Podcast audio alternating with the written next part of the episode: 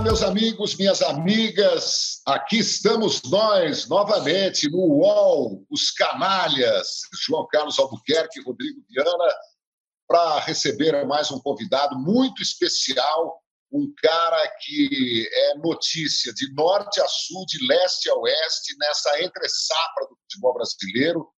Depois do 7 a 1 para a Alemanha, nós ficamos desnorteados, importamos alguns treinadores, o Jesus português do Flamengo deu muito certo. Alguns técnicos brasileiros foram rotulados de superados, envelhecidos, descartáveis. Alguns deles retornaram com tudo, é o caso do Vanderlei Luxemburgo, que está à frente do esquadrão do Palmeiras. Outros técnicos tentam se afirmar, e eu diria que esse nosso convidado, que você já vê aqui na tela, Fernando Diniz, do São Paulo Futebol Clube, nesse momento, é uma exceção à regra. As pessoas não conseguem defini-lo. Eu confesso que, embora tenha um respeito enorme pelo Fernando Diniz, também não sei o que esperar. Não sei se ele vai rever seus conceitos, se ele vai insistir na sua maneira de pensar e de fazer os seus times atuarem. É... onde chegará Fernando Diniz? Muitos torcedores do São Paulo, amigos meus, defendem com unhas e dentes a sua permanência, a manutenção do estilo Fernando Diniz, para que o São Paulo, de repente, volte a jogar um, o, o futebol que o consagrou em outros anos, e outros querem a cabeça do Fernando. Então, Fernando Diniz, você é um prato cheio para nós, viu? Seja bem-vindo a, essa, a esse ao vivo aqui no, né? no UOL. Primeiro de tudo, quero saber como é que você está nessas férias forçadas. Ô, João, primeiro, boa tarde a todos que nos assistem, a você e ao Rodrigo de maneira especial. É um prazer muito grande para mim, você sabe disso, já confessei minha admiração pela sua pessoa, pelo seu trabalho, o Rodrigo da mesma forma. Então, para mim é um motivo de prazer participar. Eu, na medida do possível, estou bem, graças a Deus, minha família se encontra bem, triste por conta da pandemia e triste por conta também da nossa falta de rumo, né? uma briga política acima dos interesses do povo, das pessoas. Então, isso é uma coisa que me desagrada muito, a gente ficar abaixo da média. Ô, Fernando, é, oi, João, tudo bem? Boa tarde, João, meu grande amigo João, Fernando, um cara que eu admiro muito. E nem por isso vamos aliviar aqui, né, João? Não vamos aliviar para o Diniz, não. Aliás, o Diniz, o Diniz gosta, me parece, Diniz, e aí já vai a primeira pergunta um pouco filosofal, se é que podemos dizer assim. Parece que você gosta de apanhar um pouco, Diniz, ou não se preocupa tanto, eu digo, eu estou falando das críticas, tá? É, eu já te entrevistei algumas vezes, observo muito o teu comportamento nas entrevistas e isso, essa esfinge que o João falou, muita gente defende ardentemente e muita gente critica ardentemente, né? Me parece que você convive com essas intensidades de uma maneira até positiva. Eu não sei se eu estou enganado, uma impressão que eu tenho. Eu queria ouvir isso de você. Para mim é uma coisa que o que vem de fora a gente tem que saber filtrar. Eu caminho muito de acordo com as minhas convicções. As pessoas acham que uma pessoa como eu, que tem convicção, você não fica repensando. A coisa que eu mais faço é repensar a minha vida e fazer críticas àquilo que eu estou fazendo, ao meu trabalho. E essas críticas são as que mais me importam. Então, para mim, nunca está bom. E também, quando às vezes as pessoas acham que está muito ruim, eu consigo olhar que não está tão ruim assim. Eu vivo futebol praticamente o dia inteiro, 24 horas por dia. É uma maneira de minha de expressar o que é o viver para mim, futebol não é só um jogo, ele não se resume à parte tática. Então eu tenho interesse muito profundo naquilo que eu faço com o futebol. E aí quando vem críticas infundadas, que as pessoas às vezes vão lá e vê o jogo de relance é, viu um jogo e, e, tem todas as soluções, eu não posso jogar fora aquilo que eu sou, aquilo que eu acredito, por conta de comentários, na maioria das vezes, superficiais, porque não é você assistindo a um jogo que você vai conseguir ter todas as soluções para aquilo que aparentemente está errado. Então, quem faz isso, acho que acaba se perdendo o processo. Mas eu estou sempre aberto a ouvir críticas. Tem muita gente boa na imprensa, tem muita gente boa. De futebol, todo mundo sabe um pedaço do jogo, ninguém sabe tudo, absolutamente ninguém, todo mundo sabe um pouco. E tem pessoas inteligentes que é importante você ouvir e, e, você aprende, mas tem muita coisa que as pessoas falam que não tem muito sentido. Então a gente tem que saber filtrar e, e caminhar de acordo com aquilo que você acredita. É a minha maneira de pensar a vida e pensar o futebol é mais ou menos por aí. Fernando, é, na prática, você falando em rever conceitos, né, em estar sempre se questionando, você alterou a, o seu modo de jogar, da, da, da, sua equipe jogar, somente quando você estava no Fluminense? É, de resto, você se mantém fiel à, à base que, que, que te move? Não, mas eu não mudei, eu não mudei nada no Fluminense nesse sentido que parece que você fez uma uma colocação assim do Fluminense, eu fiz alguma mudança drástica, ao contrário, no Fluminense eu aprofundei mais aquilo que eu penso, a gente vai fazendo correções daquilo que eu acho que, que é necessário, mas o Fluminense foi um trabalho muito lindo, um trabalho que com jogadores assim muito pouco conhecidos, com graves problemas políticos e financeiros na época que eu peguei o time, chegamos a ficar quatro meses atrasados de sete meses vigentes no ano.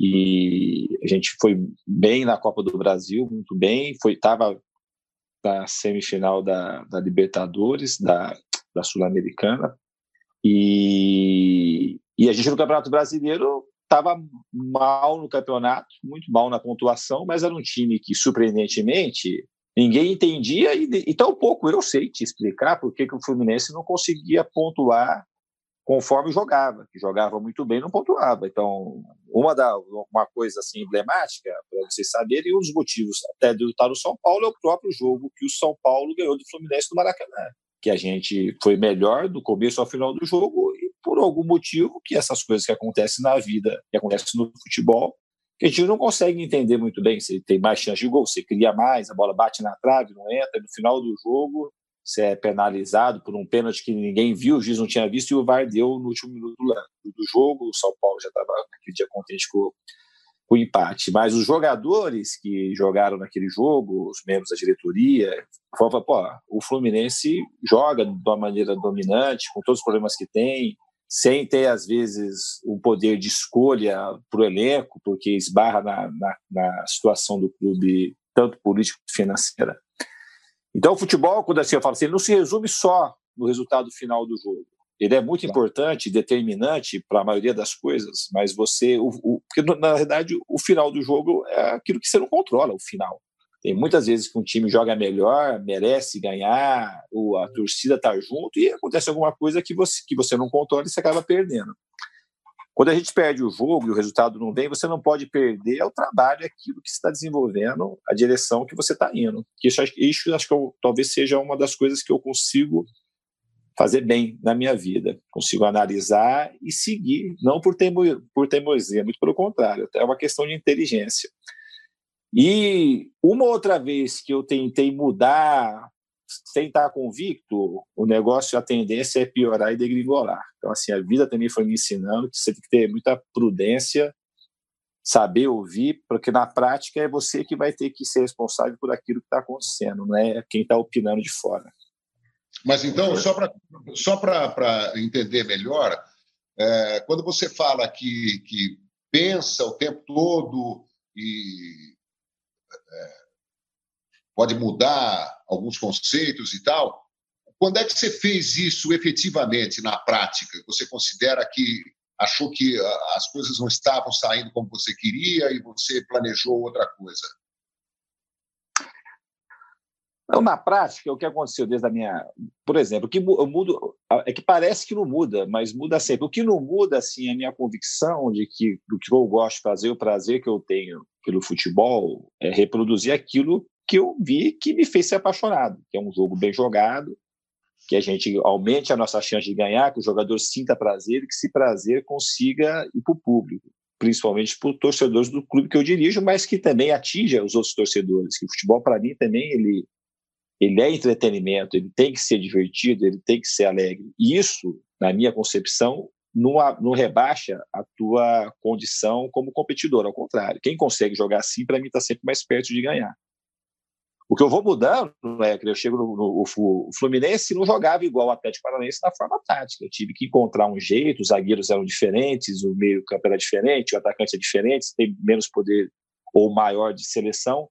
Então aí você vai se ajustando. Ah, você tomava não está conseguindo furar a defesa, você está tomando muito contra-ataque. Isso são coisas que eu fui sempre tentando encaixar naquilo que dava errado. Teve um determinado momento no Atlético Paranaense que a gente ficou muito exposto e tomava muito contra-ataque. Então, ó, então, uma coisa errada aqui, a gente tem que atacar. E como é que se resolve? Então, o normal é as pessoas falarem assim, então você tem que ficar um pouco mais resguardado. E eu, eu não fui por essa linha. Eu estudando, eu achei que a gente tinha que melhorar nossa condição de ataque, o time ficar mais próximo no campo de ataque para evitar os contra-ataques. Então, são melhoras que a gente vai fazendo, não são mudanças drásticas. Como você fala assim, ah, qual a mudança drástica que você fez? Eu não fiz mudança drástica nenhuma desde quando eu comecei. A convicção, os pilares centrais do meu trabalho, eles continuam os mesmos e a gente vai melhorando. E eu vou estudando, tem coisa assim, você começa a estudar melhor o seu adversário, estudar melhor o que está acontecendo fora do país, olhar aquilo que você pode pegar de bom, fazer a crítica também daquilo que as pessoas fazem errado hoje no, no nível mais alto, porque tem todo mundo fazendo coisa certa, e fazendo errado. Então, estudar o futebol não é estudar o resultado do, do que acontece no futebol. Estudar é as coisas que acontecem de bom e de ruim, independente do, do resultado do jogo, porque você tem que saber, para aumentar a tua chance de ganhar, você tem que ir colecionando as coisas que você acredita serem positivas para o seu time, que às vezes não, não é só o time que está ganhando hoje, que é o time que está fazendo todas as coisas certas. Né?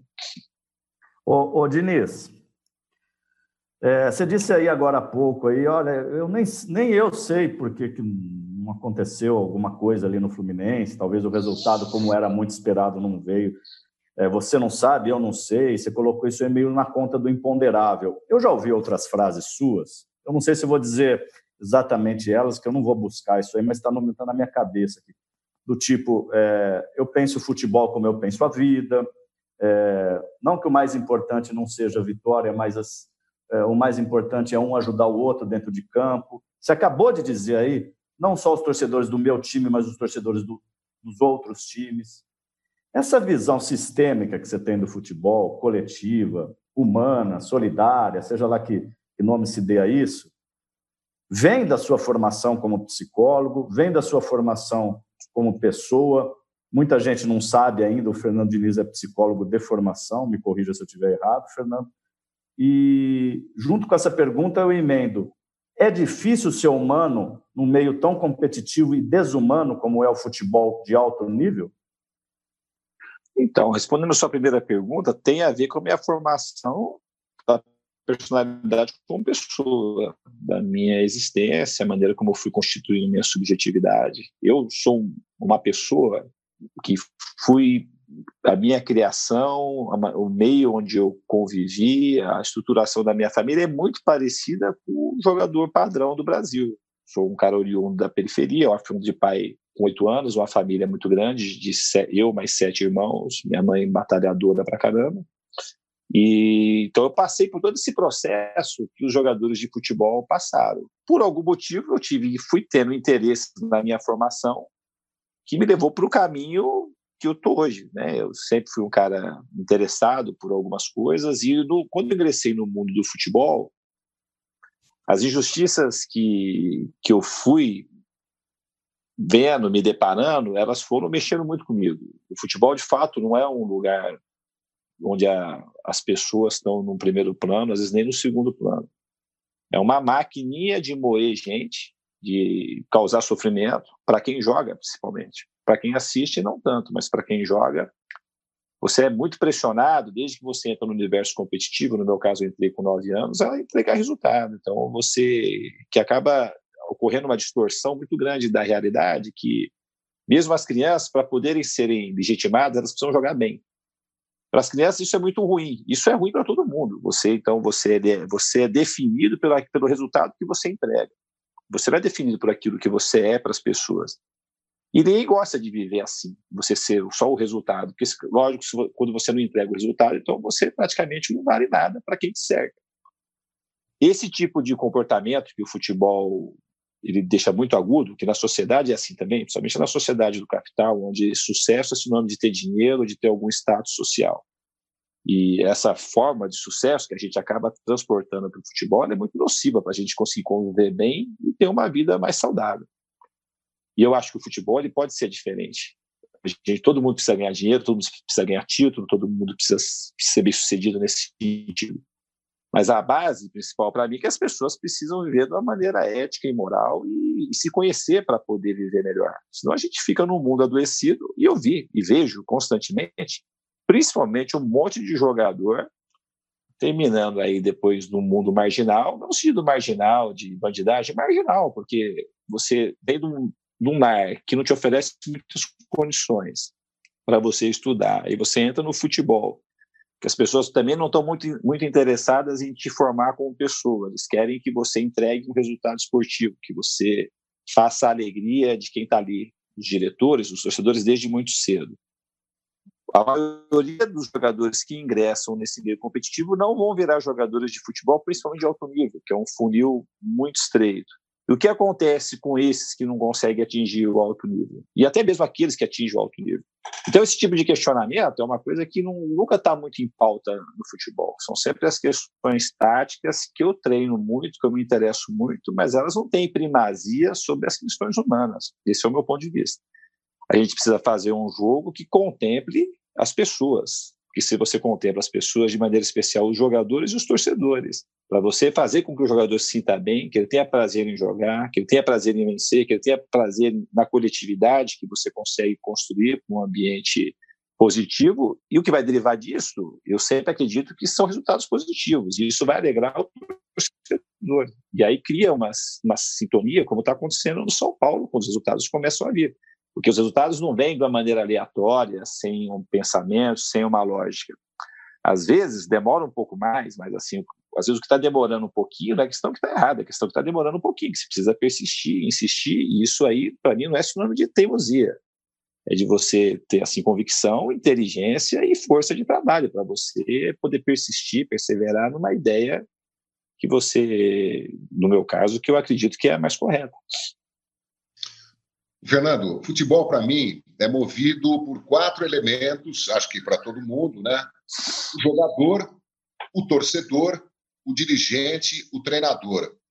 É...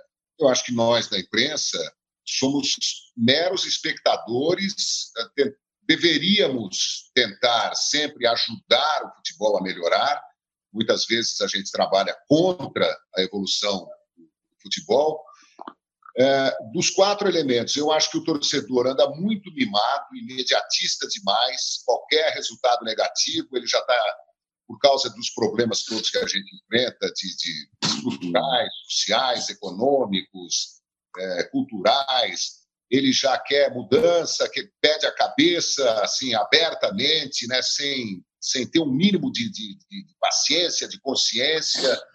O jogador hoje está muito mimado, salvo inúmeras exceções, mas em muitos casos os jogadores é, têm a, os jogadores de destaque, né, têm a, a, ao seu dispor muita comodidade, né, e acabam se, se preocupando muito, mudam muito de clube, não conseguem fixar raízes e tal.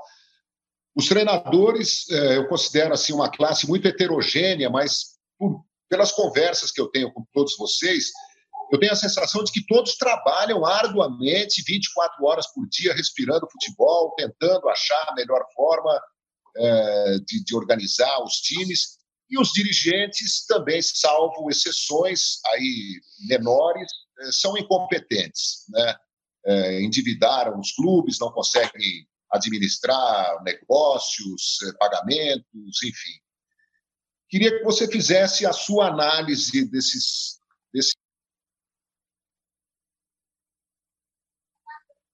O áudio do João deu uma fechada, Diniz. Viu, João? Seu áudio deu uma fechadinha, mas acho que o Diniz pode entender aí, pode dar a resposta ao João aí, Diniz.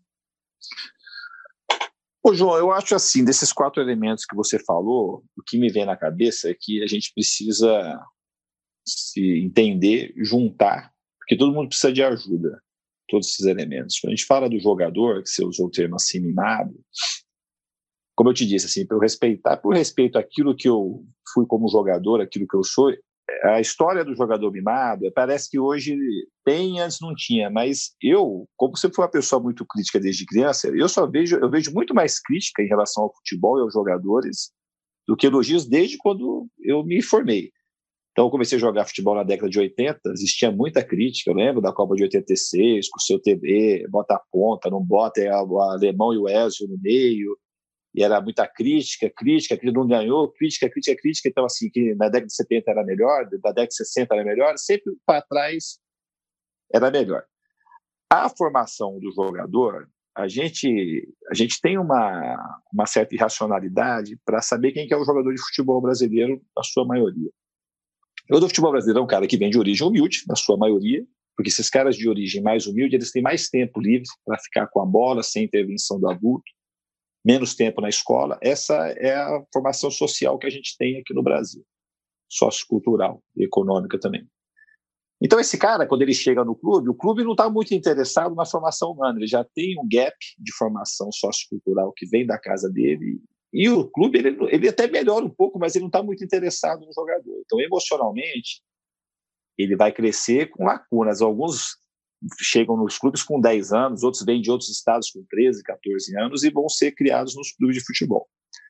E aí, de repente, o cara tem 18 anos, ele não, foi, ele não foi abastecido de muita informação, de educação, e ele se torna jogador profissional. Vou falar da elite aqui dos clubes grandes. Ele vai estar tá ali, ele vai estar tá exposto à crítica de milhões de pessoas toda quarta e todo domingo. E a gente tem uma ilusão que esse jogador ele vai responder muito bem, como se ele tivesse uma, uma, uma, uma base emocional, intelectual para responder, para atingir os objetivos que a, às vezes a mídia imagina, não só esportivos, como de conduta moral. E a imprensa, de maneira, uma maneira assim, falando, generalizar sempre ruim, mas a gente fica muito focado no desempenho. Então, enquanto o jogador vai jogando bem, dificilmente ele é taxado de mimado. Se vai dando resultado, vai dando resultado, vai apagando a, aquilo que ele está fazendo de errado. Essa questão da formação que a gente pode tratar aí como mimado. Então, os resultados vão encobrindo. E aqueles que perdem, a gente vai acabando rotulando. Então, assim, para o aí fala assim, pô, o jogador assim é meio cheio de manha, tem um monte de coisa que eu procuro entender assim. Eu acho que o jogador é um ser que precisa de muita ajuda é, é, o, é meu objeto maior de estudo. De saber como é que eu consigo ajudar aquele cara não só jogar futebol, mas como viver melhor. E a gente, quando você se aproxima, você vê que por trás disso que a gente pode chamar de jogador mimado, de algumas coisas que eles fazem que a gente julga errado de fora, você vê que a carência de você poder dar um bom direcionamento que o cara às vezes nunca teve. E aí, se você passa para o torcedor, assim, de fato é imediatista, mas que eu me lembro sempre foi imediatista aqui. Se não fosse imediatista, vou falar só da onde eu já acompanho como que eu vi. Se não fosse imediatista, em 82 a gente ia pedir uma manutenção sistematizada daquele time que encantou o mundo e que poderia ganhar de uma maneira mais facilitada a Copa de 86 e seguir, porque aquilo era um jeito bom de jogar. Então o imediatismo ele sempre está aí no futebol, não é uma coisa dos tempos de modernos, é uma coisa que está aí sempre, que desde quando eu me conheço, o torcedor sempre exigiu o resultado de maneira imediata. A gente nunca teve muita paciência. Desculpe, a torcida do, do Corinthians cresceu nos 23 anos de fila do Campeonato Paulista, transformando-se na fiel torcida, lotando o estádio, cada vez maior, mais fanática. O Flamengo também atravessou, no, no, na virada dos anos 60 para os anos 70, uma torcida em crescimento, fases complicadas e tal. Eu não sei se. A, é, quer dizer, sempre voltando para casa com a cabeça inchada, né? ou muitas vezes voltando para casa com a cabeça inchada, mas estando lá. É, eu acho que hoje há uma insatisfação coletiva né, de todos nós, e a gente não suporta nada, a gente quer. A gente não consegue resolver os nossos problemas e transfere para jogador, para treinador. Eu concordo com você, João, essa coisa do imediatismo, isso por conta da mudança da sociedade, né? Mas assim, o desejo desse negócio imediato, eu assim, ao mesmo tempo que teve isso da torcida do Corinthians, ela talvez expulsou do Parque São Jorge, voltou para fora praticamente o maior ídolo, um dos maiores ídolos da história do clube, que foi o Rivelino. Então tem paciência, mas tem assim, sempre tem um lado que emerge quando a gente olha para trás, mas tem um outro lado que a gente desconsidera. Então isso faz parte um pouco da natureza humana desse negócio. E o futebol, você vê assim, claramente que é um cara, assim, vezes vê um, um desembargador um médico, um engenheiro, um grande executivo, vai para o campo de futebol, ele se transforma numa criança, um cara de 10, 12 anos, está xingando todo mundo, palavra. Então, o futebol ele promove, para a torcida, eu acho que ele promove esse tipo de ação.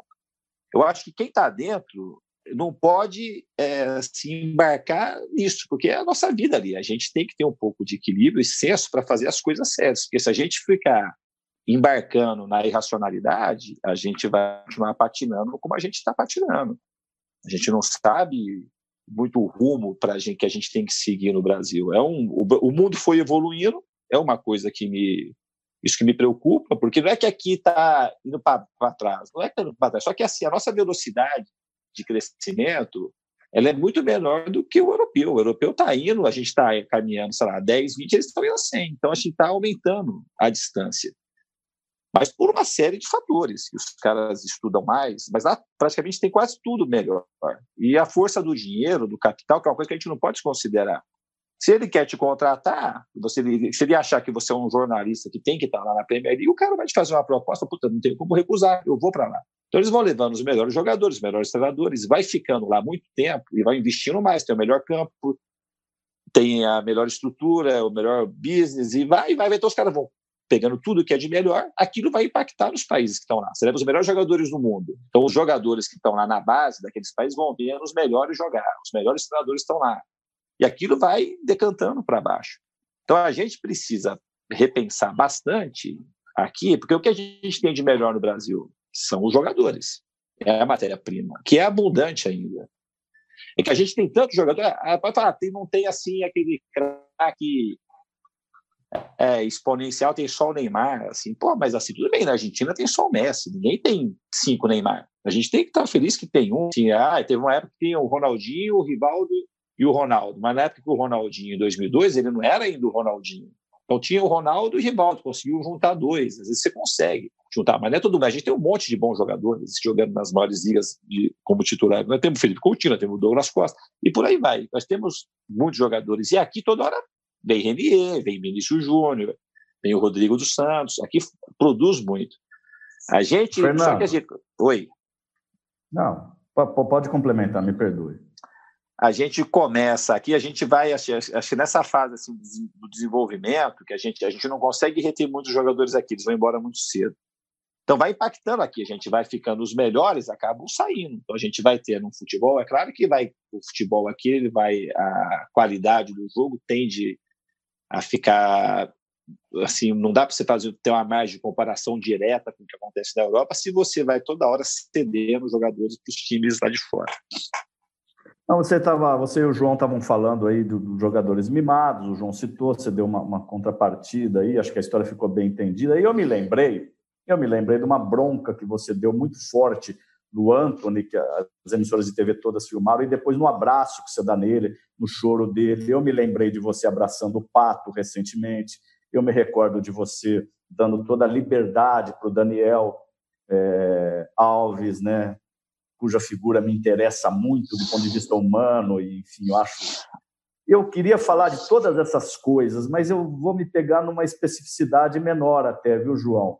Porque você disse aí, Fernando, assim: ah, coloca um desembargador, um médico, um delegado, um ministro, um sei lá, dentro de um campo de futebol, que você vai ver, o cara vira uma criança.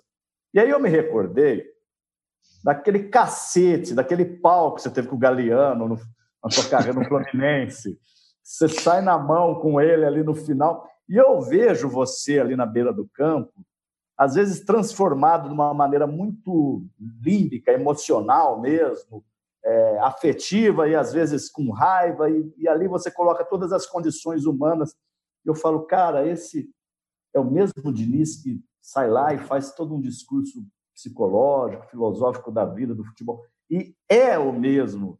E eu queria que você falasse disso, dessa coisa humana que o futebol desnuda, né? porque a gente se desnuda mesmo. Tem uma, uma frase do, do, do Camus, do filósofo que eu gosto muito, ele fala assim, Alberto Camus, o Franco Argelino, ele disse que o verdadeiro caráter de um homem se revela numa partida de futebol, que não, não tem outra coisa, né? Claro que ele faz uma metáfora ali, mas é, é isso mesmo, Fernando. Na hora que o cara entra ali dentro, o que manda é, é no máximo uma inteligência fi, é, fisiológica, porque o emocional toma conta, há um, há um sequestro do racional ali? Não, no meu caso, eu posso te garantir que quase quase nunca ocorre uma cisão do emocional com o emocional está a serviço do racional, por, embora pareça que não às vezes para quem está de fora. É, isso acontece porque quando termina o jogo, quando você é levado pela racionalidade, geralmente você se arrepende. Eu tenho muito, muitos poucos arrependimentos nesse sentido, porque eu penso tanto no jogo, assim, é a minha maneira, eu tenho que servir o jogador. E às vezes a minha atuação no campo, de cobrança, de exigência, é para fazer com que o jogador consiga sair daquele, às vezes, daquele, uh, daquele, daquele estado emocional que ele se encontra para partir para um outro que favoreça com que ele jogue bem, que ele consiga se soltar. Então, assim, é uma maneira de jogar junto com o time. E, uh, e isso também sou muito exigente no treinamento o que acontece comigo no futebol, assim, quando eu passo entro para o campo para treinar, eu sou um cara que eu, eu tenho uma mudança de ego, assim, sabe? Eu tenho uma transformação. E eu acho que a melhor pessoa que eu sou é a pessoa que vai dar treino, até mais do que no jogo. Que eu me transformo mesmo, eu fico, me eu sou mais livre, eu me, eu me permito, eu tenho mais ideias, eu tenho mais insights quando eu estou dando treino. E eu, aquele negócio, sabe, se eu tivesse que morrer aqui, eu ia morrer contente, ia morrer feliz. É uma coisa que eu tenho muita liberdade na hora que eu entro para dar o treino. Me sinto muito inteiro e muito completo. E no jogo também acontece coisa parecida. Então não é uma coisa que eu que assim, vem uma, uma, certa, uma certa irracionalidade que você perde a mão, depois assim, acontece, mas é, acontece com muito pouca frequência de eu perder a mão pela irracionalidade. Embora para quem esteja assistindo possa parecer que sim. Então essa relação com os jogadores no meu caso, é uma relação muito próxima, que tem um vínculo muito profundo. Eu, e eu gosto desse vínculo, porque se não cria vínculo, eu acho que é difícil eu conseguir transmitir aquilo que eu quero para os jogadores, que é essa sede de que o futebol, que o que eu quero para o jogador de futebol, qual é a preocupação que eu tenho com o jogador de futebol? É que eu tenho a noção exata que ele vai parar em média com 35 anos, ele vai ter mais em média 40, 50 anos para viver. Então, essa é a preocupação. Isso é uma preocupação, de repente, que o jornalista não tem, o torcedor não tem, né? às vezes nem tem que ter, mas eu tenho. Isso é uma coisa que faz parte de mim. Eu tenho preocupação, de fato, com o jogador, daquilo que ele está sendo agora e aquilo que vai repercutir no futuro dele. Eu gosto de que o futebol seja um meio para a transformação das pessoas, do jogador de maneira especial, mas que isso também, quem vai assistir um jogo do São Paulo, consiga, além do time ganhar, sair feliz, que consiga produzir algum tipo de encantamento no torcedor. Eu gosto desse time, eu gosto do que eles estão fazendo, me encanta, não só pela vitória, mas pelo jeito de jogar, dos jogadores jogarem bem, que os jogadores consigam driblar, consigam encantar o público, porque esse foi o futebol que me fez, fez ser apaixonado. Então eu tento retribuir ao futebol aquilo que ele provocou em mim. Fernando, queria entrar, queria entrar um pouco no, no, no campo de jogo, né? principalmente para satisfazer a curiosidade dos torcedores são paulinos. São muitos aqui e a gente constata imediatamente, lendo algumas mensagens, que você vive entre o amor incondicional e o ódio até de alguns torcedores, né? Seria porque você não tem um grande título, porque você ainda é jovem e parece mais jovem do que você na verdade é, porque você não é tão jovem assim, embora seja jovem. É, queria que você fizesse uma análise do São Paulo que você tem à, à sua disposição. É um bom time, é um time em evolução, a, a, a negociação é, constante de jogadores é, atrapalha demais o trabalho do técnico brasileiro esse time do São Paulo pode ter uma cara do Fernando Diniz num curto espaço de tempo? Já tem? O... Qual é a sua avaliação? Eu acho que esse é um momento muito singular no São Paulo, do meu momento. Eu, quando parou, era o nosso melhor momento. Eu acho que o ano passado foi um ano bem mais difícil. São Paulo está tá muito sofrido pela ausência de títulos. E então a gente fez um campeonato bom ano passado teve alguns jogos, principalmente os jogos mais emblemáticos, que exigiu que o time não tinha margem para perder, a equipe conseguiu responder muito bem. Então, emocionalmente, a gente saiu muito fortalecido, que não era uma coisa fácil ano passado, do jeito que eu encontrei o time e pelos desafios que a gente tinha até o final do campeonato. E a gente conseguiu a vaga direta na Libertadores. Aí teve o período de férias, a gente voltou, fez uma pré-temporada muito boa em Cuti, embora fossem poucos dias, a gente soube aproveitar muito bem. A gente conseguiu aprimorar muito algumas coisas da parte tática, principalmente a saída lá com o goleiro lá de trás, que é um dos pilares táticos do time. E a equipe também, na, na forma como a gente foi se relacionando, a gente foi ficando mais afinado. Vale sempre ressaltar que isso não, eu não tenho mérito nenhum nisso, pelo contrário, eu, eu não contratei nenhum jogador. A diretoria do São Paulo fez um trabalho excelente na contratação desse elenco, que são jogadores tem uma mescla de jovens com jogadores experientes que tem uma química muito positiva. Tanto jovens como experientes são tem um eixo de caráter assim central muito muito para frente, muito positivo. As pessoas gostam de trabalhar, eles gostam de conviver juntos e eles estão fazendo de tudo para começar a dar esses títulos que o São Paulo precisa. Então a gente não tem garantia dos títulos, mas o trabalho a gente está fazendo nessa direção de conquistar título, porque o São Paulo precisa ganhar e a gente vai ser avaliado pelo resultado. E todo mundo faz as coisas para ganhar no futebol. E eu faço muito para caramba para ganhar. Eu trabalho é, para fazer todas as coisas que eu faço é para ter o resultado final do jogo. É nessa direção que a gente vai, que a gente precisa ganhar. A gente tem que ganhar. O São Paulo tem que ganhar. Eu vejo assim que nesse momento o torcedor, embora você nunca agrade todo mundo, o ano passado acho que tinha mais dúvida, hoje eu vejo o torcedor sinalizando muito mais positivamente para o time, com muito mais alegria de ver o time jogar e os resultados também passaram a vir de uma maneira mais positiva. E aí teve essa paralisação. A gente tem um desafio agora. E falando assim do time, qual que é, o que você acha do time de São Paulo? Acho que é um ótimo time. Como eu disse, assim, foi muito bem formado. A, a perda de jogadores de fato atrapalha. A gente está perdendo o Antônio agora, que é um jogador com características muito particulares, que é de difícil reposição. Mas também não adianta agora a gente reclamar, porque esse já foi. A gente precisa vender, infelizmente, para pagar as contas.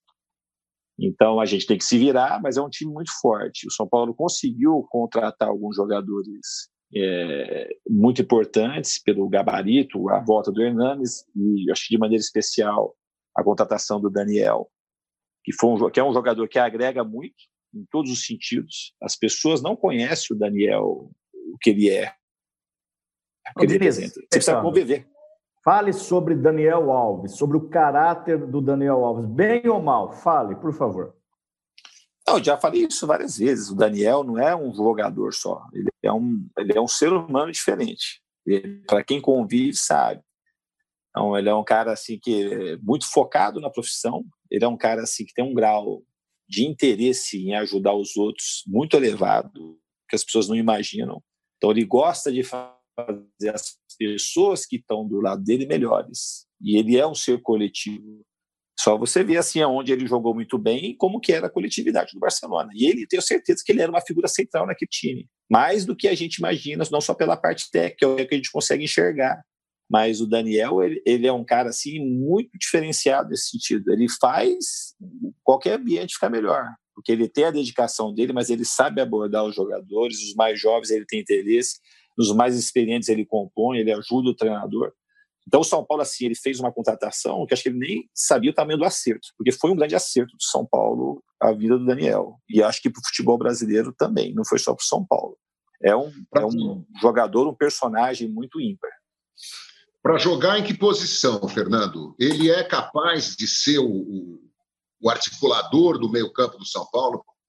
Ele está sendo né, o grande articulador do time junto com o Tietchan, mas ele com, a, com mais liberdade para chegar à frente. Foi uma construção coletiva, essa função que o Daniel está exercendo. Acredito que ele está vivendo um momento também singular na carreira dele, ele, que ele está conseguindo fazer coisas, acho que ele sempre quis fazer, e por conta do jogo de posição, que é lateral, você fica muito restrito à lateral, que ele tem capacidades técnicas, físicas, inteligência e a experiência já que ele teve ao longo de todos esses anos, que o qualificam para jogar onde ele está jogando de uma maneira muito diferenciada. Ele está sendo um dos grandes jogadores do, da temporada no Brasil esse ano, naquela posição. Então, é um cara que inicia a articulação e chega na frente para definir.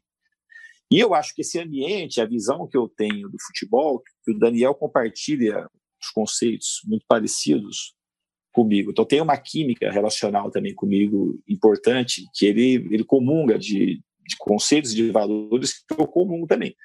Então, ele é o time ele é criado a ideia de jogo, é uma coisa que ele se sente assim na, na, dentro de casa para poder fazer as coisas cada vez mais confortável. E nunca acomodado. O Daniel é, é, e isso é uma coisa que eu também tenho. Muita gente nunca está contente com o que aconteceu, satisfeito com o que aconteceu, ganhou. Opa, ou tem o próximo, ou perdeu, não está tudo ruim, tem o próximo.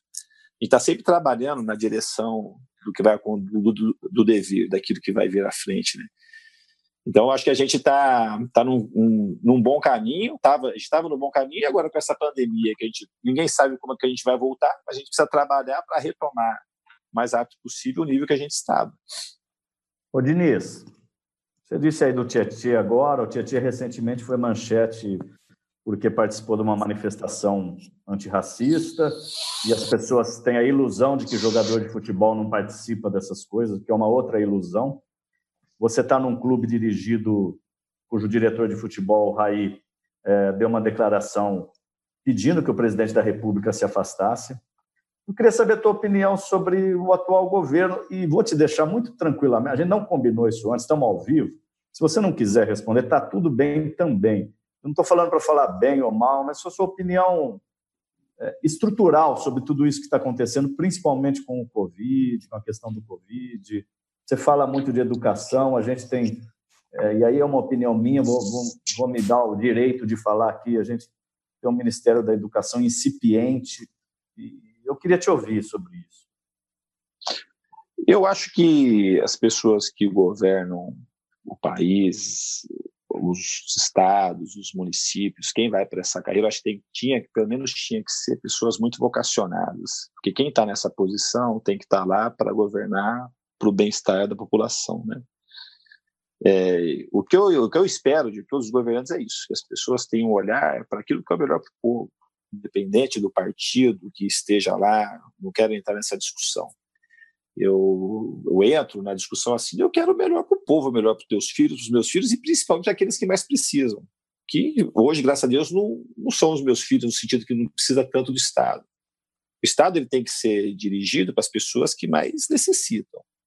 Então, a gente tem uma falha estrutural, cultural, isso desde a formação do país, a gente vai estudar a história da formação do nosso povo, é uma história cheia de, de buracos. assim. A história da escravidão é uma muito forte, é uma dívida que a gente vai levar um tempo para pagar. Não adianta você querer achar que não tem, porque tem.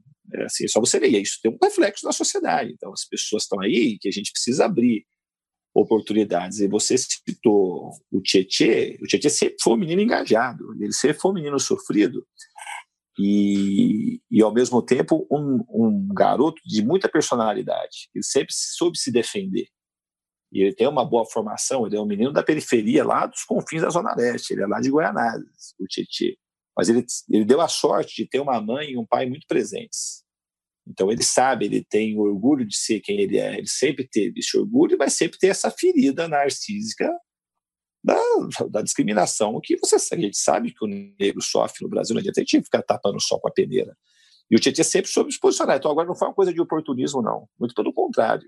Ele é um menino super engajado. Tanto é que você viu lá que ele tem uma tatuagem do Malcolm X, tem uma, uma tatuagem do Martin Luther King ele sabe do que ele está falando, daquilo que se inspira, ele sempre gostou do samba, ele sempre gostou do rap.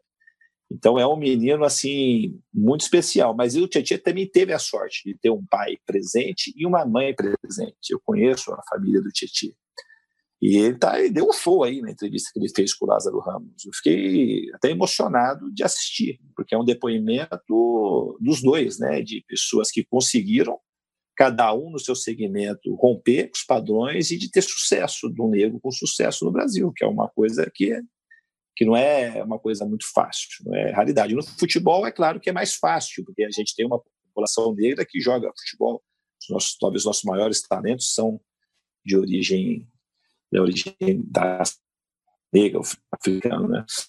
Mas o Lázaro Ramos é um cara que conseguiu ascender na, no ambiente artístico aí como um grande ator e apresentador.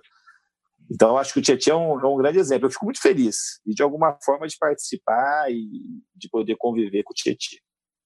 Ah, que legal. Bom, essa conversa me interessa muito. A gente podia é, enveredar aí por questões culturais, educacionais, né, históricas desse país, né, tão maltratado pelas autoridades. Né, você não vê ninguém falando em união, em solidariedade, em educação, em saúde, em cultura, em instrução, em proteção, né? Você só vê confronto, é, parece que há um, um bicho papão ameaçando o tempo todo, cada um chama de uma coisa, né? Como se a gente é, precisasse manter essa tensão, viver combatendo o próximo, né? A gente está tá muito distante de ter uma nação, superar o racismo, por exemplo, a violência de alguns policiais, é, enfim, é, é, um assunto, a gente poderia fazer até um outro ao vivo desse para falar de questões é, brasileiras, né, que, que,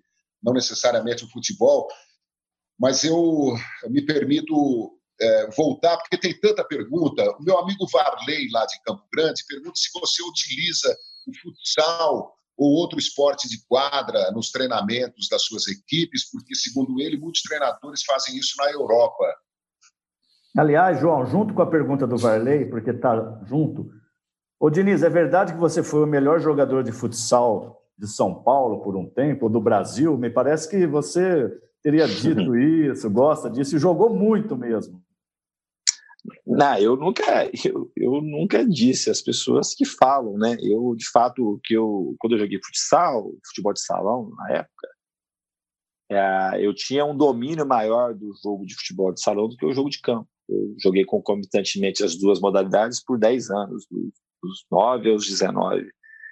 E, e, depois eu já tinha muito claro que eu ia optar pelo campo, que eu tinha um desafio maior e tal, mas eu tinha um domínio da, do jogo da quadra e assim, ganhei prêmio, joguei em times assim importantes, assim, dos últimos quatro anos na GM, que sempre formava bons times para disputar os campeonatos. Quanto à utilização de métodos do, do futsal ou de outros esportes coletivos, é, eu não tenho nada assim de uma coisa sistematizada. Eu até meus filhos jogam futebol de salão já há algum tempo. Tenho quatro filhos, três meninos. Assim eles jogam. Então vira e mexe estou nas quadras e tal. Mas eu não tenho uma coisa que eu assista, que eu passe. Eu joguei futebol de salão, parei de jogar com 18 para 19 anos, 18 anos. Então depois eu nunca tive. Eu fiquei um tempasso sem ter contato com o futebol de salão. Alguma coisa. Eu tenho sempre uma coisa do futebol de salão que eu pratiquei ficou em mim e pode é, ter alguma representatividade na maneira que eu vejo o jogo de futebol, que assim, a minha base, qual que é a minha base? É o jogo de rua, joguei muito futebol de rua, rua mesmo, descida, ladeira, buraco, campinho, futebol de salão e futebol de campo formal. Então, da soma dessas três, desses três eventos, né, foi minha constituição esportiva em relação ao jogo de futebol. Então, eu tenho certeza que alguma coisa do futebol tem em mim, mas não é uma coisa sistematizada que eu posso falar. Aquilo eu peguei do salão, eu penso no salão, me represento no salão. É uma coisa mais inconsciente, subjetiva que está dentro de mim, que tem alguma interferência no meu, na minha maneira de ver o jogo. E olha, para quem não sabe, o Fernando Diniz foi não só um grande jogador de futsal, foi um grande jogador de futebol também. Né? Imagino que pessoas mais novas pensem no Fernando apenas como treinador.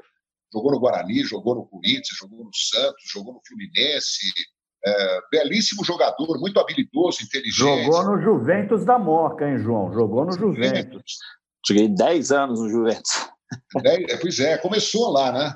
É, comecei lá com 11, saí de lá com 21, definitivo, né? Você vai lá ainda? Vou, meus filhos e meus filhos jogaram lá, os três jogaram lá pelo menos um pedaço foram lá beber da fonte. o Juventus é uma casa, assim, é minha casa, né? De, de Olha, veja, adoro, veja como, como, anda a irritação, a irritabilidade né, de todos nós. O Gui Lopes fala assim: o São Paulo não ganha nada há 10 anos e o João vem falar em torcedor mimado. Tá maluco? Eu, eu falei em jogador mimado e falei em torcedor que não necessariamente do São Paulo, né, torcedor em geral, que exige a cabeça do treinador quando o resultado, muitas vezes, com dois ou três jogos, já estão pedindo a cabeça de um treinador, não necessariamente do Fernando Diniz, não, e, e, e, quando eu falei, usei o, o termo mimado, eu estava me referindo a muitos jogadores de futebol que a gente até entende, né, porque são mimados, o Fernando já falou sobre isso e tal. É, mas tem acho... torcedor mimado também, João? Tem. Há uma, há uma tem jornalista mimado, tem um monte de gente mimada, ué. Qual o problema? É, a, gente, a, é, a, gente tem muita dificuldade ainda de lidar né, com a opinião alheia. Então há uma eletricidade no ar, como se é, a pessoa pensar de um jeito que não seja o seu, eu acho que a, a, hostilidade é tamanha que até quem pensa igual a você, o cara acha um jeito de, de achar uma, uma peninha lá para brigar com você. Né? É, um, é um momento é, é, é, é muito complicado. Uh, como é que é a sua relação com o Raí, Fernando? O, o Raí é um defensor intransigente do, do, da sua filosofia de trabalho? Não, meu relacionamento com ele é ótimo. É um prazer conviver com o Raí. É, pelo, que, pelo que ele representou para o futebol, principalmente para o torcedor de São Paulo, mas muito particularmente pela pessoa que ele é. Ele é um ser humano diferente, o Raí também. Para quem tem, teve a oportunidade de conviver, é um privilégio conviver com o Raí. Inteligência, sensibilidade, é uma pessoa assim, tem um mundo meio poético, né? Um mundo dele próprio. Ele é um cara muito doce e, e tem posicionamentos firmes quando tem que ter. E eu, eu acho que eu tenho uma, uma sintonia grande com o Raí na maneira também de ver o jogo de futebol e, e algumas questões também de filosóficas e tal, né?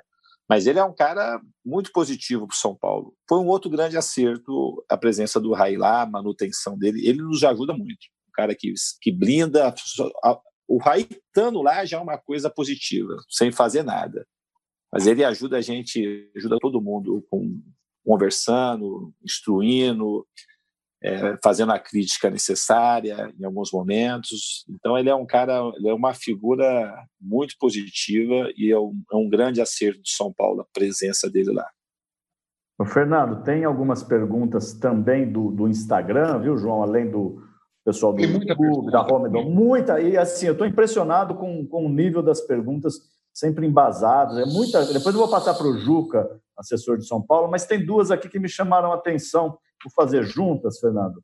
É, você gostaria de comandar todas as equipes de base da seleção brasileira? Pergunta o André Júnior pelo Instagram do UOL. E, ele, e o Alexandre Cordeiro pergunta na esteira disso. Você gosta de ser chamado de Guardiola brasileiro pelo estilo de jogo? Tem umas outras aí, mas essas duas me chamaram a atenção. Não, eu não, eu não, não gosto e nem desgosto, assim, não é uma coisa que me, que me porque eu, que eu sou eu, né? Eu tenho alguma coisa parecida com o Guardiola, obviamente que tem, um apreço pelo jogo, um apreço pelo, pelo jogo não, né? pelo jeito de jogar, né? Um apreço pela bola, pelo controle, por ter um domínio pela poste de bola em cima do adversário. Mas eu acho que nós somos pessoas diferentes e assim eu gosto de ser comparado comigo mesmo né? com as coisas com os meus erros e com os meus acertos o Guardiola já tem uma história escrita aí do futebol de, de muitos títulos e tudo mas eu gosto de fazer aquilo fazer acho que tem coisas que é, é, é, em certo momento assim é um elogio é claro óbvio porque você é um cara multicampeão que fez algo revolucionário, criou um dos maiores times do mundo, aquele Barcelona que ele dirigiu. E os outros times também dele jogam pra caramba, todo lugar que ele vai, ele consegue fazer grandes trabalhos. Mas assim, essas comparações e analogias, eu acho que elas não favorecem muito ninguém. Eu quero assim é fazer, deixar o meu recado, fazer as coisas do meu jeito e, e que eu faça as coisas de acordo com a minha cabeça. É que a circunstância fez com que eu tenha alguma coisa parecida o Guardiola, mas eu, quando eu comecei a minha carreira, eu comecei no Votorati, ele começou no Barcelona. Então, o meu caminho é um outro caminho de desenvolvimento. Mas eu pouco via jogo do Barcelona, então, mas tem essas coincidências da vida que, enquanto eu estava fazendo algo aqui, eu estava fazendo algo lá. Mas quando é, mas você eu, vai analisar. Os dois se apaixonaram pela seleção de 82, isso vocês têm em comum eu acho que nesse sentido eu sou mais apaixonado do que ele. Eu acho que o pai dele que passou para ele. Eu fui apaixonado mesmo. Assim, eu sofri porque aquilo, além da seleção, tem marcas muito fortes da, do que aconteceu em 82. Eu tinha só oito anos, então não tinha uma capacidade de analisar o jogo. Pelo contrário, era torcedorzaço. E tive a oportunidade de ver, rever os jogos agora que passou na televisão, no Sport TV. Né? Todos os jogos, gravei, vi de novo. E me fez ainda ser mais apaixonado. É aquilo mesmo. E mas eu lembro de, do quando ganhou, quando perdeu, onde eu estava, a frustração que teve, o choro que teve na minha casa, as ruas lá da periferia da Vila Ema estavam todas pintadas, as paredes, as bandeirinhas. Então foi um grande evento a Copa de 82, tinha uma, uma emoção no ar, era uma alegria muito grande, era um período que a gente estava aí saindo da prestes a sair da ditadura também. Então assim, foi um momento muito marcante aquele da seleção de 82 e foi um um jogo que encantou, e por conta daqueles jogadores fantásticos que tinha aquela seleção, né? Então, você comandaria, Fernando... João, só para fechar essa pergunta, você ah. comandaria a base da seleção brasileira caso fosse convidado? Então, assim, comandar a base toda, eu acho muito difícil. Assim, eu sou um cara que eu, eu, eu, tenho uma necessidade quase que existencial de dar treino, de estar no campo. Eu tenho que treinar, assim, não dá para você treinar, acho que cinco times, e, e também não acho que, pelo menos eu não vejo assim, eu já tive propostas para isso e nunca quis é, fazer isso. Eu acho que o meu processo de, de treinar, de ver o jogo, é uma coisa que eu não tenho assim como é, muitas coisas querer sistematizar para quem está embaixo de mim, assim, porque eu, eu me, uma coisa que eu me permito para ser o jeito que eu sou, eu sou muito livre para fazer as coisas. Então eu crio, eu tenho uma coisa que eu estou fazendo, eu mudo o jeito de fazer, a abordagem de fazer. Então, uma das características principais que eu acho que o treinador tem que ter, se eu for seguir a minha lógica, é ele tenha muita liberdade para fazer aquilo que ele acha correto, porque ele precisa ser criativo também para poder ajudar os jogadores. Então, eu, eu, me vejo muito assim, eu preciso de um time para treinar. E um time só para treinar já é bastante coisa. É muito da maneira que eu me entrego e que eu vejo. Estou toda hora pensando nos jogadores, no time, no adversário. Então, nesse momento, eu nunca me vi fazendo um trabalho de eu ficar organizando muitas categorias ao mesmo tempo. Você já foi sondado, é isso que você disse?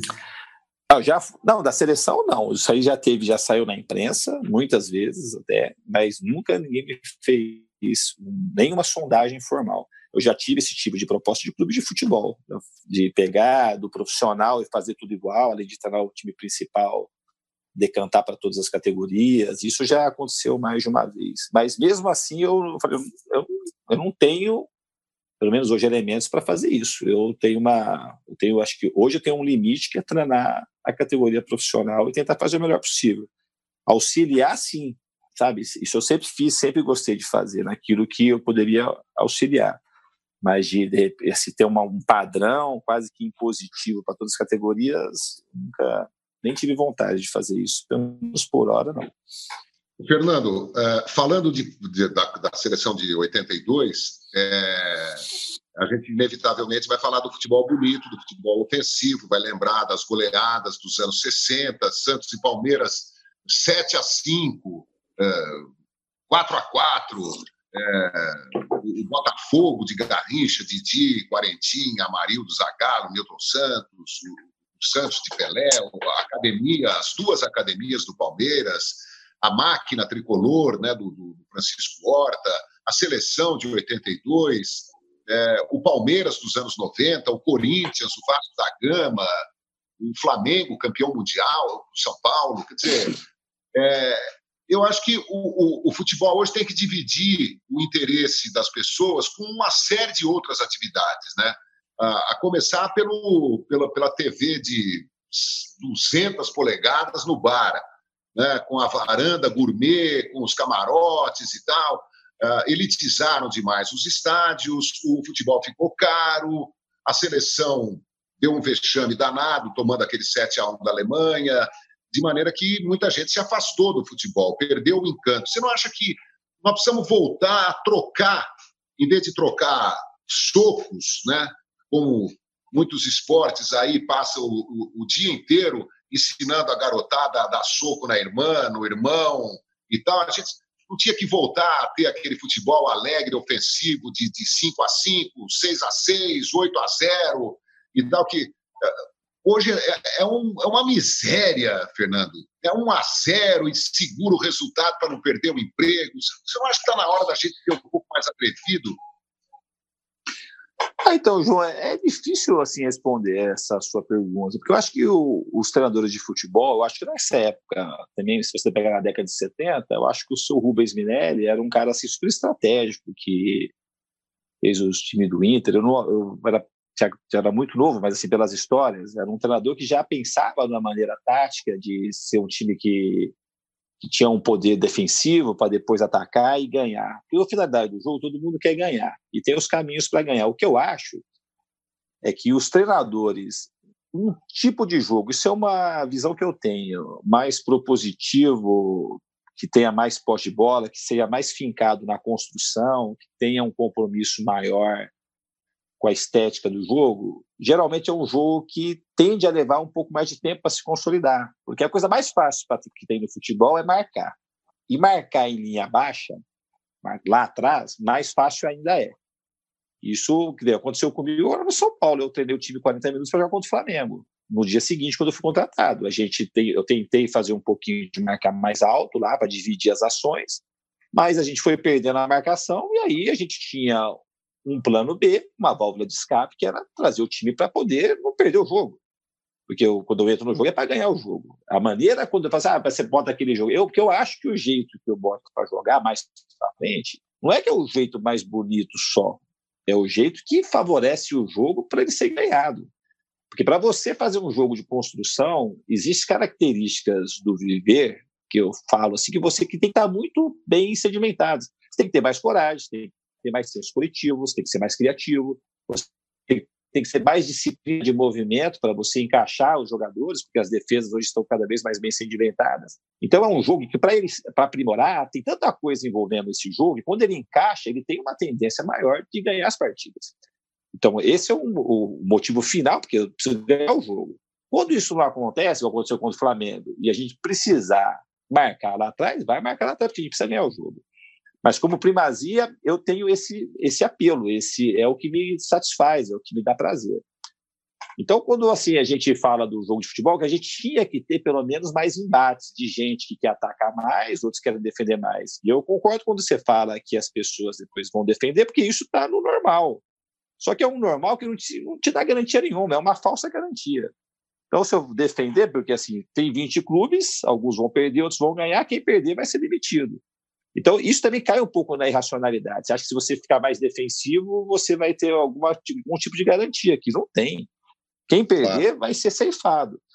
Então, eu acho que as, aqueles que têm assim a condição e a ideia de fazer um jogo mais vistoso e mais criativo, teria que ter assim uma força maior dos dirigentes para poder sustentar, que não tem. E quando você não tem, o treinador tem que tentar se sustentar sozinho, porque você vai ser, você tem que ser demitido de acordo com as suas convicções, não porque você foi cedendo, cedendo, cedendo.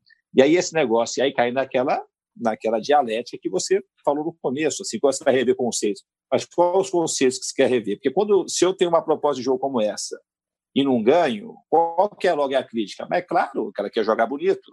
Então, as críticas que são feitas são quase dessa natureza, coisas muito superficiais. Então, você fala assim, ah, então vou deixar de jogar bonito, vou defender mais, porque essa mudança quase sempre que vem sugerida de uma maneira muito tola da, do, do mundo externo.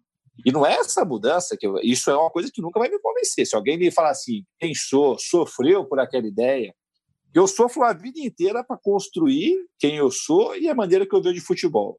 Aí, como é que eu posso né, jogar isso na lata do lixo e começar a ouvir todo mundo? Ó, que, é, que é a crítica, mais ou menos, que é feita quando sugere alguma mudança, no meu caso específico, ah, é louco, joga muito para frente, sai jogando com o goleiro, coisa assim desse nível. Não, isso aí não tem, não tem como perder tempo com esse tipo de argumentação. Quando alguém faz alguma crítica ponderada, que o cara pensou, que o cara sofreu para fazer, porque assim, de graça, o cara não vai ter nada que ele pensou que eu já não pensei que o cara tenha subiu um monte de. que eu, então eu sou um idiota, que eu, claro. eu, eu penso, vivi o dia inteiro isso, eu penso o dia inteiro isso, eu sofro por isso, eu posso ser mandado embora por isso.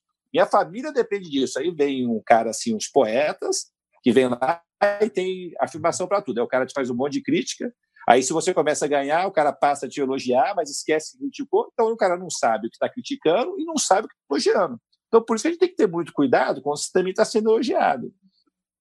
Ô, Fernando, Porque às vezes os elogios não têm muito fundamento, né? Fala muito aí. Bem. Você falou aí do Rubens Minelli, que é uma lembrança afetiva da infância, de ouvir histórias. Quem é a tua, se é que tem, se é que tem, uma referência de treinador, alguém que você se espelha, pega um pouquinho aqui, um pouquinho ali, e o que você acha do Jorge Jesus? Você engrossa o coro da, do corporativismo dos técnicos brasileiros, dizer, ah, a gente já fazia tudo isso, ou você acha o cara foda pra caramba. Falei foda aqui porque você fala nas suas preeleições também. E o São Paulo. Não, eu, eu, não, eu acho que ele é um, ele é um cara muito bom, cara. Os caras trouxeram, o Jorge Jesus, daí que trouxeram um treinador de fora e deu certo. Trouxeram um cara muito bom. Do mesmo jeito que se você levar o Tite, com os conceitos que ele tem para treinar um time fora, a tendência de dar certo é grande também. Porque é um excelente técnico. Então não é uma questão assim, ah, pode ter uma, você tem uma postura diferente em relação ao jogo, isso não importa. Assim, o que vai dar resultado, assim, o cara que é bom, é bom naquilo que ele faz. O Tite é bom, o Jorge Jesus é bom, o Sampaoli é outro, que é ótimo. Então, para o futebol brasileiro, foi ótima a vinda dos dois. Eu acho que desse nível tem que vir, tem que estar com as portas abertas, porque qualifica, isso te estimula, isso você vê o que os caras estão fazendo, o que você pode melhorar, você vai jogar contra, você pensa, o cara faz isso, vai, vai, melhor, vai melhorar a qualidade dos treinadores. Mas isso não vai na contramão, que a gente teve grandes treinadores aqui, tem. Você pega assim, quando o Vanderlei, eu, eu joguei com o Vanderlei lá em, em 96 no time do, do, Palmeiras, a gente viu outros times do Vanderlei, ele fez assim times assim maravilhosos. A gente lembra do ataque de 100 gols do Palmeiras de 96, fez 100 gols no Campeonato Paulista, mais de 100 gols. Então a gente não pode apagar a história porque chegou um cara que é bom. O Vanderlei é bom, o Jorge Jesus é bom, o São Paulo é bom, o Tite é bom. Nós temos outros bons treinadores aqui. Então a gente tem que saber valorizar, não é achar que veio e o resto não presta. E eu queria, assim, eu já falei isso mais de uma vez. Quando o Jorge Jesus chegou, estava no Fluminense no Rio. Quando perdeu um jogo, acho que foi meio sequencial, muito próximo, perdeu na Bahia de 3 a 0 para o Bahia, depois perdeu para o Emelec no Equador. Existia uma pressão, não existia uma voz para defender o Jorge Jesus, nenhuma. Então ele teve que ganhar, então ele só ficou bom porque, porque ele podia ter saído ali. Se tivesse saído, todo mundo ia falar que ele é ruim. Ele não era ruim se ele tivesse saído. Ele poderia ter saído porque ele foi demitido, porque não teve paciência. Ele podia ter perdido aquela vaga para o Emelec na Libertadores, no Maracanã, que eles ganharam nos pênaltis. A história não seria a mesma. E a gente, o conceito que a gente tem sobre ele não seria o mesmo. Então, o resultado, esse negócio do resultado é uma coisa que é importante, mas ele não pode embaçar demais a nossa vista. Porque ele, se ele não tivesse ganho a Libertadores, ele não, ele não ia ser menos bom do que ele é só porque ele ganhou. Ele é bom. Ele é bom, como o São Paulo não ganhou nada, e é bom, é do nível do Jorge Jesus. Provavelmente, se tivesse trocado de, de time, o São Paulo talvez tivesse ganho os títulos que o Jorge Jesus ganhou. E o Jorge Jesus talvez não tivesse ganho nos Santos, porque tem um monte de circunstâncias que favorecem. Então, fazer essa análise crítica eu acho muito importante, mas eu acho ele um baita técnico. Eu acho que o Flamengo é uma potência, tinha muito poder financeiro, e quando acertou no técnico, que encaixou, que teve outros grandes treinadores, mas esse chegou, encaixou e foi embora. E contratou jogadores com mentalidade também diferente, eu acho, do, do vieram com uma mentalidade europeia de, de, de conquista. Acho que o, que o Flamengo é, um pouco por, por competência, um pouco por sorte também, pegou as peças corretas né, para colocar à disposição do, do, Jesus. O, você falou do, do, Inter, do Minelli, né? A gente acaba, é, não sei se por um vício, né, restringindo, se restringindo ao eixo Rio-São Paulo, maldito eixo Rio-São Paulo, eu odeio essa expressão. É, o Inter do Minelli, né, de Manga, Falcão, Batista, Figueiredo, o, Atlético Mineiro, né, teve da Libertadores, é, o Cruzeiro de Tostão e tal, o Bahia, campeão de 59, de 86, é, até o Fortaleza do Rogério Ceni, né, uma surpresa. Então há muitos exemplos de futebol bonito no, no Brasil e hoje o Flamengo, o São Paulo, para mim, tirou leite de pedra um elenco reduzido, limitado e tal, conseguiu ser vice-campeão, considera um título aquele do Santos no, no, Campeonato Brasileiro do ano passado. Mas uh, outro dia o Luizão falou aqui conosco, no, no, numa dessas é, transmissões ao vivo, que ele se dispõe a trabalhar num clube para ajudar o jogador a encontrar o atalho, a fazer a, a, opção mais rápida, mais correta, a ter um pouco mais de malandragem, de manha, a malícia do futebol. Eu sempre defendi que jogadores competentes estivessem no campo para ensinar o garoto a bater melhor na bola. Claro que existem as escolinhas, mas nos clubes a gente não vê muito isso. Queria saber qual é a sua opinião, Fernando. Um, um Alex, se ele se dispusesse, claro, é, o, César Sampaio fala que, que aprendeu a cabecear com o Delvecchio, ex-jogador do Santos, que trabalhava na Vila nos anos 80 e que aprimorou seus, seus golpes de cabeça com bolinha de tênis. Vai, César, no, no balde vermelho. Vai, César, no, agora no balde amarelo e tal. e, e, parece que há uma resistência também, né? A, a, é tudo, tudo na mão do treinador. Como é que você enxerga isso? Eu acho que isso é uma coisa que hoje em dia faz falta no futebol. Ter ex-jogadores mais próximos, se não for para comandar toda a coletividade, mas para comandar a especificidade, como você disse. O cara tem que ter feito e tem que gostar, igual o Luizão, de estar tá lá para ensinar. Porque só você ter feito não é garantia que você vai ensinar, porque esses caras, geralmente, que fazem uma coisa muito bem feita, não é muito por conta de que ele aprendeu, é uma coisa muito nata. Então, aquilo que é talento, você dificilmente consegue fazer a transferência. Mas quem foi desenvolvendo e aprendendo e melhorando, esse é o cara ideal, acho, para ensinar. Porque você não consegue falar, pô, Neymar, me ensina a driblar como você dribla. É muito difícil, porque é uma coisa que tem um, tem uma coisa, um quê ali de talento, que é você não consegue fazer a reprodução. Mas as pessoas que foram se aprimorando, que o cara foi melhorando com o tempo, o Luizão é um caso desse, é um cara que ele foi, sempre fez muito gol, mas ele é um cara que ele foi melhorando, ele foi artilheiro em todos os lugares. Joguei com o Luizão no Guarani, depois joguei no Palmeiras. Então ele é um cara, e quando você tem esse desejo de passar, porque para você passar, você tem que ter desejo de passar.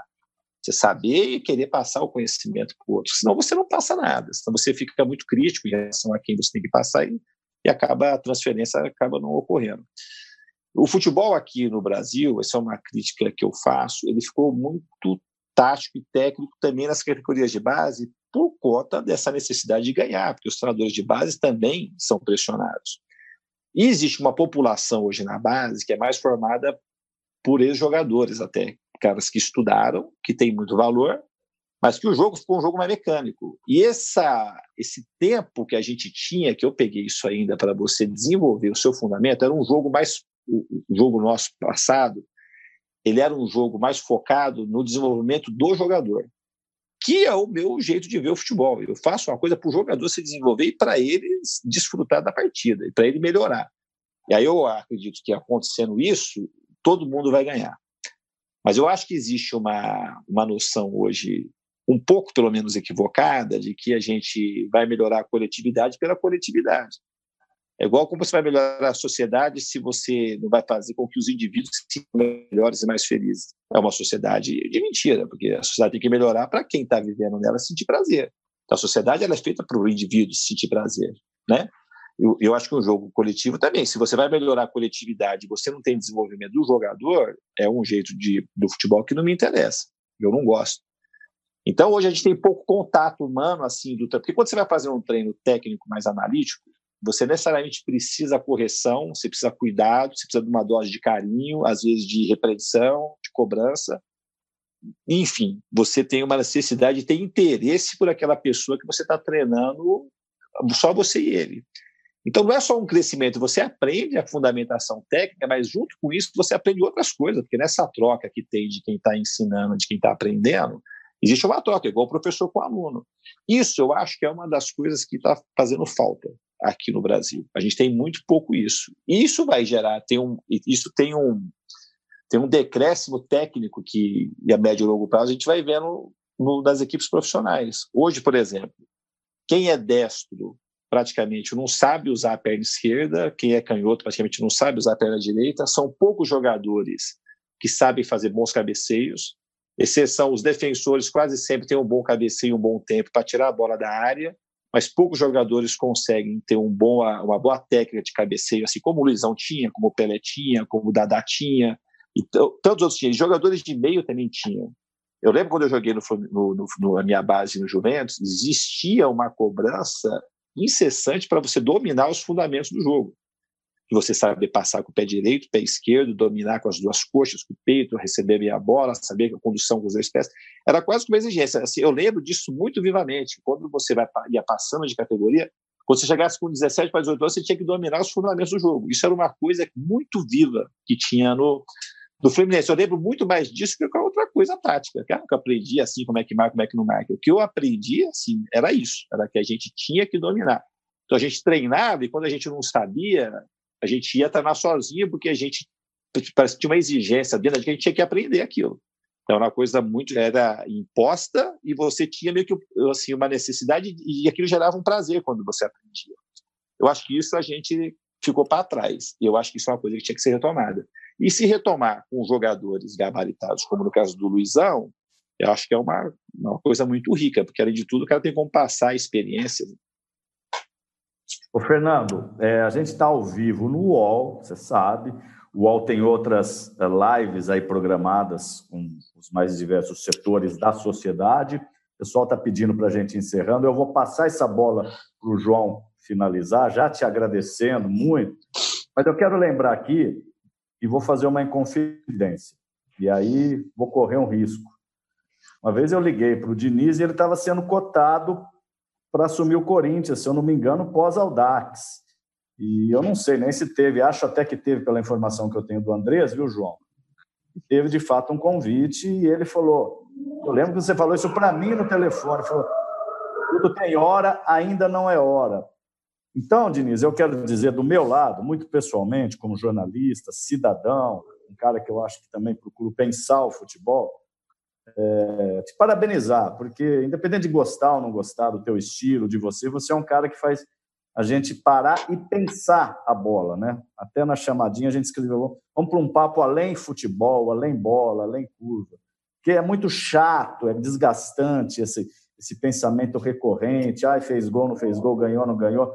Então, quando alguém pensa o futebol, e o futebol é gigante no mundo, ainda mais no Brasil, eu acho isso muito produtivo, positivo, Quero te parabenizar e te dizer que você tem que ser foda para dar entrevista aqui. Eu adorei uma preleção sua que você falou assim, viu? Tem que ser foda para estar tá aqui para jogar. Então, é mas é assim mesmo. Os, é... os, palavrões, eles não têm muita, muitos sinônimos que os representem. Palavrão, eu gosto de palavrão em algumas ocasiões. Eu também, mas enfim, há ocasiões como já me disse um bom amigo, há ocasiões, e ele está certo disso. Meu bom amigo, conduz esta nosso agradecimento a Diniz. Puxa, Fernando, é, eu acho que você é uma necessidade assim imperiosa para o nosso futebol. Você tem que se manter, você tem que confiar naqueles que confiam no seu talento, na sua inteligência, na sua perseverança. É, eu tenho certeza que você vai ser um dos maiores técnicos do, do futebol mundial por essa cabeça aberta que você tem. É, eu desejo a você toda a sorte do mundo. Eu teria ainda um, um caminhão de, de perguntas para fazer. Adoraria bater papo mais vezes com você. Quem sabe a gente, terminada essa pandemia, possa se ver mais. Quem sabe daqui um pouco você volte a conversar com a gente. É, eu fiquei muito feliz, sempre aprendo muito com você. Você é, é um ponto fora da curva, sem pretender sê-lo, né? Eu, eu, vejo você muito focado em, em, fazer as coisas da melhor maneira possível. Eu, como não dá tempo de perguntar mais, queria que você mandasse um abraço para o Cândido e para o Rogério, que estão aqui implorando por um abraço do Fernando Diniz, de quem, como eu, são fãs. O Cândido Rogério, sintam-se abraçados por mim aí. Frase, obrigado pela audiência. Agradeço muito vocês, agradeço o Rodrigo. Fazia tempo que estava ensaiando uma entrevista como essa, mas como você falou do, não vou nem confirmar isso do Corinthians, mas eu tive de fato algumas propostas naquela situação do Aldax e eu não saí.